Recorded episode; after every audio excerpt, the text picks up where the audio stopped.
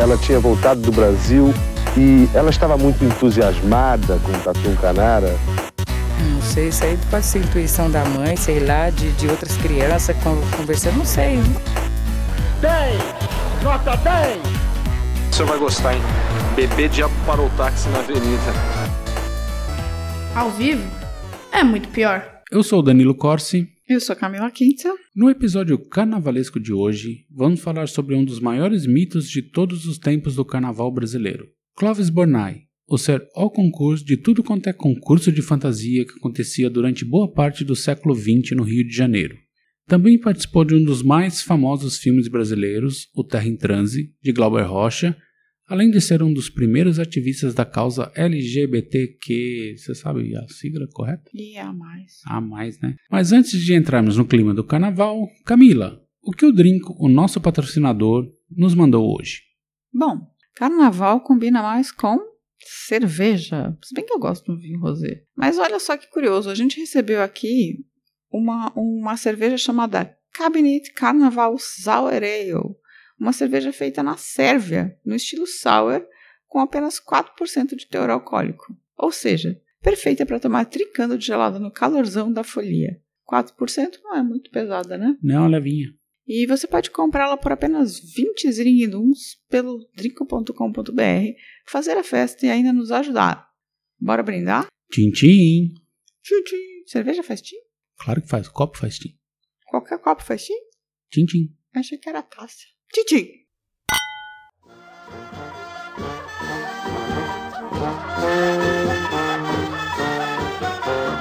Paz e amor, paz e amor. Guerra não, senhor, não, senhor. Paz e amor, paz e amor. Guerra não, senhor. Todo mundo é meu amigo. Todo mundo é meu irmão. Quem quiser cantar comigo, levanta dois dedos da mão e diz assim: Paz e amor, paz e amor. Clovis Bornai nasceu em Nova Friburgo, no Rio de Janeiro, no dia 10 de janeiro de 1916, o caçula dos 12 filhos de uma espanhola e de um suíço, que era dono de uma loja de joias na cidade e que também, para ganhar uns trocos extras, trabalhava como barbeiro. Então, imagina, doze filhos. Era uma zona completa e a molecada estava sempre aprontando. Desde muito cedo, o pequeno Clovis já se mostrava muito animado com o carnaval. Aos sete anos, não perdia um baile infantil na, da cidade. E aproveitando que seu pai era fanático pelo Fluminense, Clovis começou a participar também dos bailes do Clube do Rio de Janeiro. E aos 12 anos, venceu seu primeiro concurso de fantasia ali mesmo no Fluminense.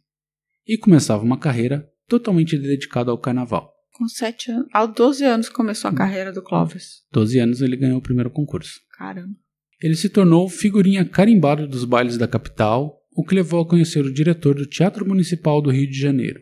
Então, aos 17 anos, no ano de 1937, finalmente conseguiu convencê-lo a criar o baile de gala do teatro, inspirado nas festas de Veneza, com um grande concurso de fantasias e cuidou de todos os detalhes da festança. Foi o grande idealizador e também participou. No primeiro baile de gala, Clovis Bornai apresentou-se para concorrer com a fantasia intitulada Príncipe Hindu e arrebatou o grande prêmio da noite. Essa sua primeira fantasia foi confeccionada por Josefina Pampuri e era feita com cristais lapidados. Quando entrou na passarela, logo de cara, Bornai foi ovacionado, aplaudido euforicamente por toda a plateia, segundo relatos da época. A partir daí, começou sua história de mito do carnaval. Além de 1937, a partir de 39 até 56, ele venceu todos os concursos de fantasia do Teatro Municipal. Em 38 ele não venceu. 38 ele não venceu, mas depois ganhou todas. De 39 a 56? 39 a 56. Tipo, as outras pessoas se davam o trabalho de participar? É, então.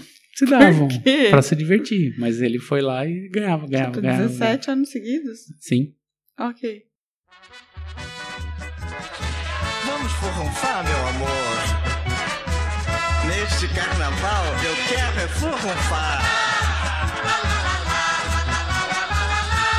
Quero é furunfar, eu quero é furunfar, eu quero é furunfar, quem quiser pode chegar. Eu quero é furunfar, eu quero é furunfar, eu quero é furunfar, quem quiser pode chegar. Eu furunfo, você furunfa, o que eu quero é mesmo furunfar. No carnaval vou ficar de perna bamba, o meu negócio é mesmo furunfar. Oi. Mas então surgiram dois rivais, Mauro Rosas e Evandro de Castro Lima. Mauro destronou Clóvis em 57, mas era Evandro mesmo seu arquinimigo. Vindo da Bahia, Evandro se tornou outro fenômeno das fantasias do carnaval, batendo Clóvis nos dois anos seguintes, inclusive no segundo concurso mais importante da cidade, o concurso do Copacabana Palace. Meu Deus, Evandro. Evandro destruiu. Parem com isso, Evandro. Em 1960, ao receber o primeiro prêmio no concurso do Copacabana Palace com a fantasia Estátua Barroca, Evandro recusou-se a prestar declarações a uma emissora de televisão. Seu ajudante explicou: Estátua não fala. O que você acha, Camila? Você me coloca numa situação complicada para comentar aqui. O, Ele não quis dar entrevista. o Evandro, o Evandro vestido de estátua é, barroca. Tava estrelinha, tava mascarado. Tava mascarado. Clóvis, algum momento se negou a dar, a dar entrevista? Nunca. Nunca. Clóvis, mesmo com estátua, mesmo como montanha, príncipe hindu, que teoricamente também não fala português, estava sempre dando entrevistas, né? Então, eu desconfio que Evandro não é uma figura tão importante no carnaval quanto Clóvis, apesar de ser o seu arqui-inimigo. Nem um pouco. É menor, é menor. Evandro se tornou o maior vencedor do concurso de fantasias do teatro, do teatro Municipal, com 21 vitórias. Mas isso porque, em 1961, Clóvis foi considerado hors concurso, ou seja, ele não competia mais, era a atração principal. Isso tanto no Municipal como também no, no Copacabana Palace. Mas era óbvio que ele precisava de mais. Gente, o Clóvis. mas- É, é, eu acho difícil você continuar querendo fazer uma fantasia todo ano, duas no caso, né? Porque você tem que fazer a do Teatro Municipal e a do Copacabana Palace. E ele fazia tudo à mão. É, então acho complicado você fazer isso sem nem concorrer, só pra ser o concurso. Ah, mas ele gostava do. Jogava, tipo, chega aquele momento que era assim: agora vem o Clóvis Bornai, parava a cidade pra ver ele entrando. Eu lembro de ver o Clóvis Bornai. Pois é, então, assim, Eu- todo mundo parava pra ver ele, ele não importava se ele ganhava ou não. assim, Mas muitos anos lá. depois de 61, muitos anos de 61, não Será? era nenhum projeto de gente ainda.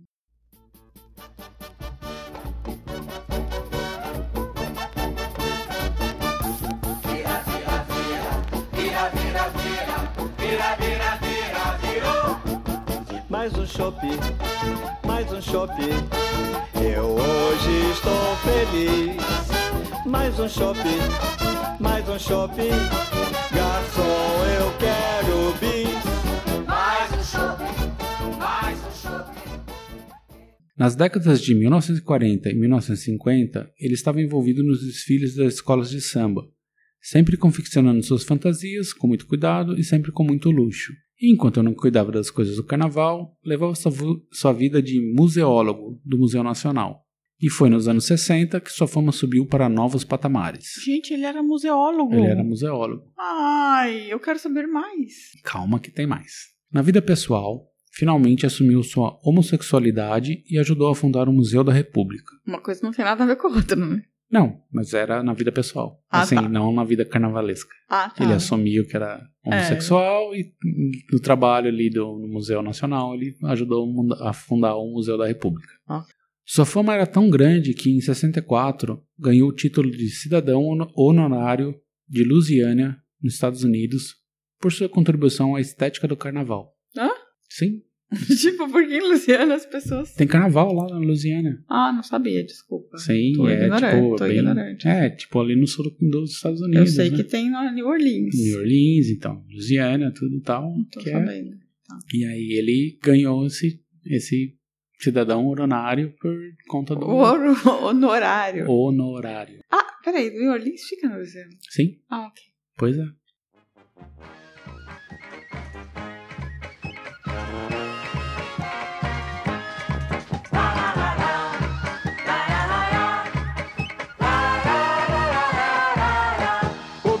Perro marrom é cheio de pompom, pompom, pompom, pompom, pompom, pompom, pompom. Agora eu já bolei, é de papel crepom, pom pom, pom pom, pom pom, pom pom, pom pom. Eu acho a minha ideia sensacional, você grande destaque no carnaval. Quando eu sair da banda, lá do Leblon, com meu perro marrom, cheio de pom pom,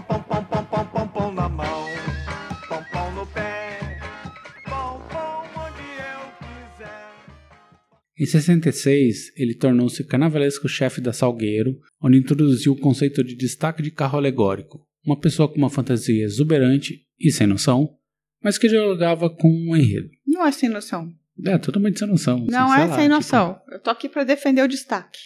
Enfim, foi tal o sucesso da iniciativa que no ano seguinte todas as escolas copiaram. Viu? Como não era sem noção? É, mas continuam sendo sem noção. Aí em 67 ele cuidou das, da Unidos da, de Lucas e Vila Santa Teresa, mas sem grande sucesso. Mas permaneceu na Unidos de Lucas em 68 e 69, ano também que comandou a Portela. Ah, ele fazia mais de, mais de um carnaval. Ele fazia duas escolas em geral. Nesse meio tempo, também teve tempo para atuar no filme Terra em Trânsito de Glauber Rocha, contracenando com Paulo Altran. Eu lembro dele no trem. Começou também a cantar marchinhas de carnaval com músicas como Dondoca, Boneca Deslumbrada e Paz e Amor. Nunca ouvi o Clóvis Bornai falando, cantando. Ouça aí. Dondoca, oi, dondoca, vê se deixa de fazer fofoca. Dondoca,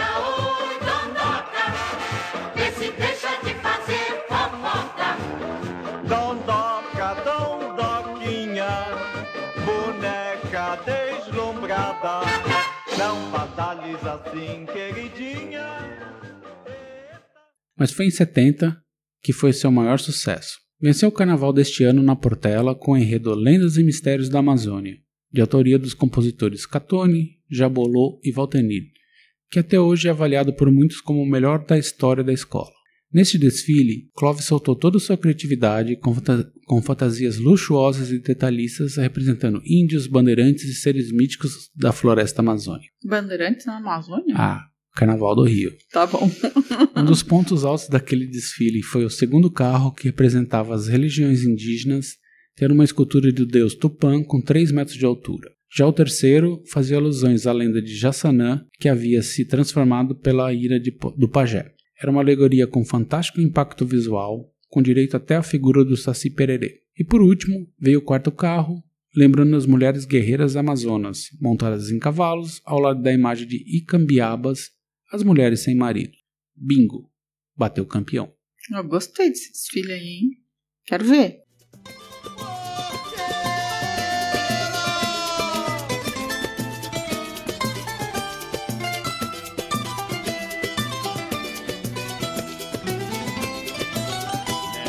Avenida colorida, a Portela faz seu carnaval.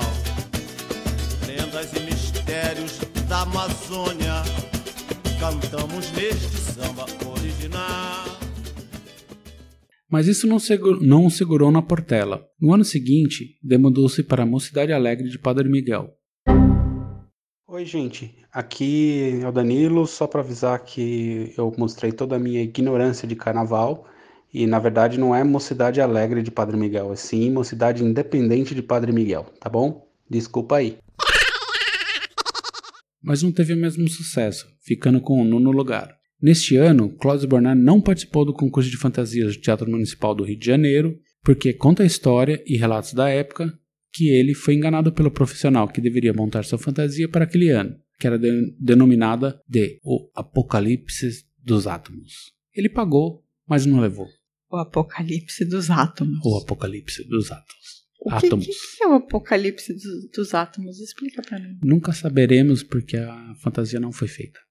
Ah, não é a bomba H, assim, por exemplo. Talvez, não sei. Eu diria. Nunca que, saberemos. Aí eu diria que é a bomba H. Já imaginou Clóvis Bornai na sua fantasia que de repente detona uma bomba nuclear? Terrorista. O homem tem que ter borogodó. O homem tem que ter borogodó. Pra mulher gamar por ele. O homem tem que ter borogodó. O homem tem que ter borogodó. O homem tem que ter borogodó. 1972 marcou seu último ano na mocidade, sem grande sucesso. O bicheiro Castor de Andrade havia assumido o controle da escola e não gostava de gays, e botou Clóvis para correr. Clóvis deu a volta por cima no ano seguinte, como carnavalesco da Viradouro, e ganhou o Carnaval Carioca de 73 com samba enredo Niterói, sua origem e evolução, com a escola desfilando do outro lado da Baía da Guanabara. A partir daí, desencanou das escolas de samba de maneira profissional. Olha que. Então ele abandonou no ápice, ganhando. Ganhou, carnaval. falou: chega, eu sou bom, tchau. Beijo. Ao longo do final da década de 70 e boa parte dos anos 80, concentrou seus esforços nos concursos de fantasia, sempre sendo a atração principal. Este período também foi para a TV, sendo jurado dos programas Hora do Chacrinha, Hora do Silvio Santos e até passou pelo Flávio Cavalcante também. Tem um programa, hein? Tem Ouçam um, aí. Tem um episódio nosso. Agora uma efeméride. Em 79, Klaus Bernay, um botafoguense doente, às vésperas de um Fla-Flu, chegou a conclamar homossexuais torcedores do Flamengo a irem juntos ao Maracanã, sob a bandeira de Fla Gay. Surgiu a segunda torcida gay de um clube brasileiro. A primeira foi a Cole Gay, do Internacional de Porto Alegre, que surgiu em 77. Tem até uma musiquinha que ele cantou. Ouça aí. Mas eu não entendi uma coisa. Ele era botafoguense e, e ele chamou as pessoas e criou a torcida do Flamengo? Sim, Rio de Janeiro. Flamengo, maior torcida do Brasil. Mas ele era botafoguense. E daí? Ah, entendi. Foi só um golpe de marketing. Basicamente. Ah, tá. Então tem que explicar que ele tava fazendo um golpe de Ué, marketing. ele era porque- botafoguense e Ah, mas eu chamou achei, torcida achei do Flamengo. estranho. Achei que, na verdade, ele era flamenguista e você tava me enganando. Porque o pai dele era do Não. Fluminense, torcia pro Fluminense. E ele era botafoguense. Entendi. Ninguém torce pro Botafogo. Mas ouça aí, a Flaguei. Só, o, o- só tem uma pessoa que torce pro Botafogo. Clóvis. Já morreu. Não, não, presidente. O primeiro-ministro do Brasil. Ah, é. Botafogo. o Botafogo.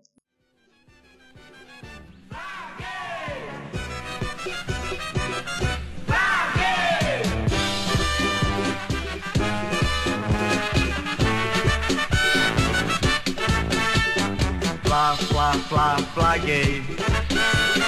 Flá, flá, flá, flaguei. Fui pra torcida do Flamengo torcer. Quase apanhei. No início dos anos 80, encampou a causa LGBTQIA+, e também entrou na briga pela gratuidade da entrada nos desfiles das escolas, mas sem sucesso. Em 82 e 83, montou uma parceria com o Carlos Imperial, que a gente também tem um episódio, episódio. sobre, criando a música Vamos Brisolar, de apoio à campanha de Leonel Brizola ao governo do Rio, Só favor.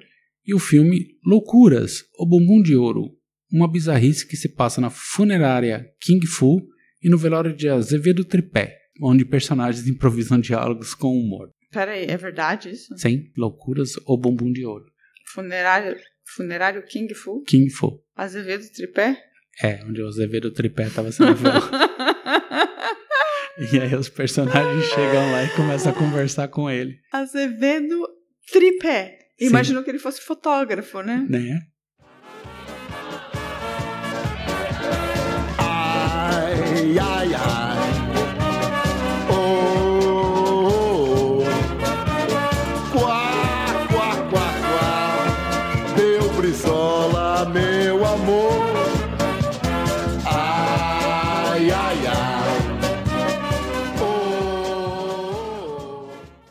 Neste período, ele também desfila pelas escolas de samba, notável em 85, quando a Caprichosa de Pilares fez uma homenagem a ele. Começou a desfilar também pela Nenê de Vila Matilde, em São Paulo. Mas a idade estava chegando e nos anos 90, Clóvis se aposentou de vez de sua carreira profissional, mas continuou desfilando. Nessa época, casou-se com sua empregada, que também era sua amiga. Assim, ele pôde cuidar de Karine, Patrícia e Tainá, filha de sua esposa, e estabelecer uma relação de pai, algo que sempre desejou em vida. Ah, que bonitinho. Ele meio adotou as filhas da, da empregada que era amiga dele. Sim, e para viver um momento de pai que ele sempre quis ser. E assim tocou os anos seguintes, com pouco envolvimento no carnaval, mas muito em uma relação de paternidade. Bonitinho, bonitinho. No dia 9 de outubro de 2005, aos 89 anos, ele deu entrada no hospital Souza Guiar, desidratado e com infecção intestinal. Apesar de medicado, acabou falecendo de uma parada cardiorrespiratória. E ninguém do carnaval prestou homenagem ao mestre das fantasias que tinham nomes como Plenitude da Harmonia Universal, Esplendor da Aurora Boreal, entre outras. Ainda que em 2004 a Portela tenha reeditado Lendas e Mistérios da Amazônia como uma, uma homenagem a si própria e indiretamente a Bornai, a verdade é que ele meio morreu no ostracismo, com poucas pessoas, com poucas pessoas sabendo de sua verdadeira importância em estabelecer o desfile do carnaval carioca como ele é hoje, e um artista de fantasia único, até assim, reconhecido até nos Estados Unidos como um grande mestre. No final, foi um triste fim. O que você acha, Camila? Eu acho que foi o apocalipse dos átomos. Eu acho que foi o apagar da aurora boreal profunda e imaculada. Eu acho que no Brasil ninguém liga, né? Assim, tem grandes, grandes nomes esquecidos e as pessoas, tipo, Eu não já... sabem. Eu li, assim, não, não falei aqui, mas é, em 2016, por conta do centenário dele, é, fizeram uma exposição no Rio, no Museu da República. Olha que bonito. E a filha dele, a Tainá, é, só descobriu quem ele era naquela época, assim, tipo, descobriu o tamanho que era o, pai adotivo dela quando ela começou a pegar todo o material para montar a exposição. Nossa, isso é triste. Mas assim, eu acho que, na verdade, o problema do Clovis Bornai e da época que ele, que ele começou e se fez é que ele virou, acabou virando mais um personagem folclórico do que. Ele era reconhecido mais como um personagem folclórico do que como um artista. Tá, tudo bem. Eu lembro de ver os bailes de carnaval que tinham os desfiles de fantasia. Eram muito. Eram muito engraçados, assim, no final das contas. Eu lembro de eu criança vendo Clóvis Vornai e tinha aqueles bailes. Aí aparecia os afluentes opulentos do Amazonas. Aí apareceu um cara com uma fantasia completamente absurda. Sim, mas ele é o cara que, sei lá, criou o destaque no carro alegórico. Ele não, é cheio é das, incrível, das, é incrível. Mas era, uma, era né? um momento que ainda a gente também talvez não soubesse fazer espetáculo também, porque isso dava um espetáculo, entendeu? Mas, assim, tudo bem, naquela época ok, mas assim, o que eu continuo achando meio injustificável, assim, é o Brasil não reverenciar um cara desse, assim, A sabe? gente tá Tipo, reverenciando A aqui. gente tá, mas assim, A poucas é pessoas Brasil. conhecem. Não, a gente não é o Brasil. A gente é o Brasil. Eu acho que assim, é, engraçado porque a sensação que eu tenho é que tudo era filmado num clube de bairro, sabe? Tipo, era aquela câmera num clube de bairro. Imagina, era no Copacabana, Copacabana Palace, meu nome. Que isso? Você tá Mas- chamando Copacabana Palace de clube de bairro, assim, na, sei lá, do... Não, mas o que eu tô dizendo, assim, a, a câmera, a imagem era meio isso, sabe? De salão de festa. né, E alguém... Fecha na Prochasca, isso. É, era meio de salão de festa, alguém desfilando. Não era um, tipo, um espetáculo mesmo, assim. Não era, tipo...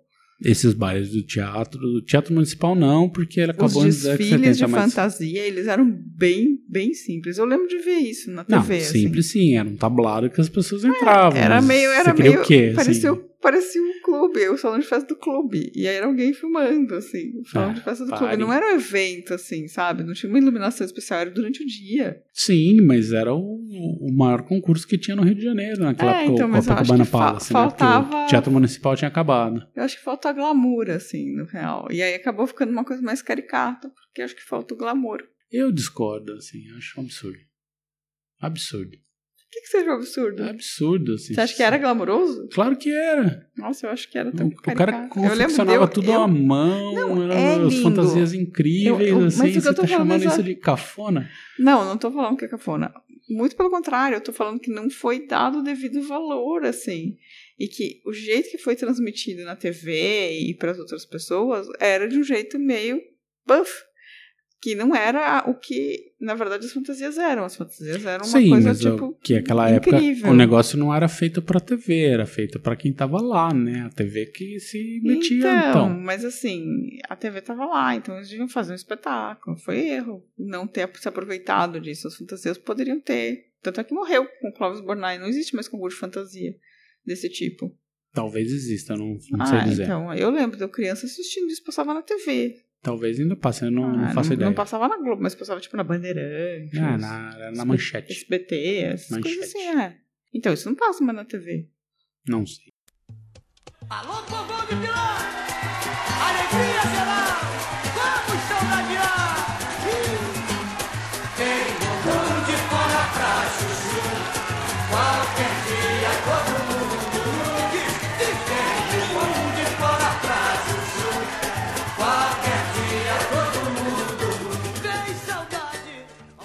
Enfim, esse foi o nosso episódio carnavalesco. Alalaô. Se quiser jogar um confete pra gente, vá lá em muitopior.com.br e deixe seu comentário. Se você fosse sincera. Pode ser também no Twitter, no arroba muito pior, Oh, no YouTube ou no Facebook. Aurora. É só procurar por Ao Vivo é Muito Pior. Olha só que E bom. semana que vem, muito sangue vai correr. Aguardem. Não vai correr tanto sangue assim. Até lá. tá bom. Semana que vem tem mais. Muito sangue. Não tem tanto sangue assim, não. Sangue. não. Tchau. Beijo. Tchau. A vida é muito pior. Este programa é um oferecimento de drinco.com.br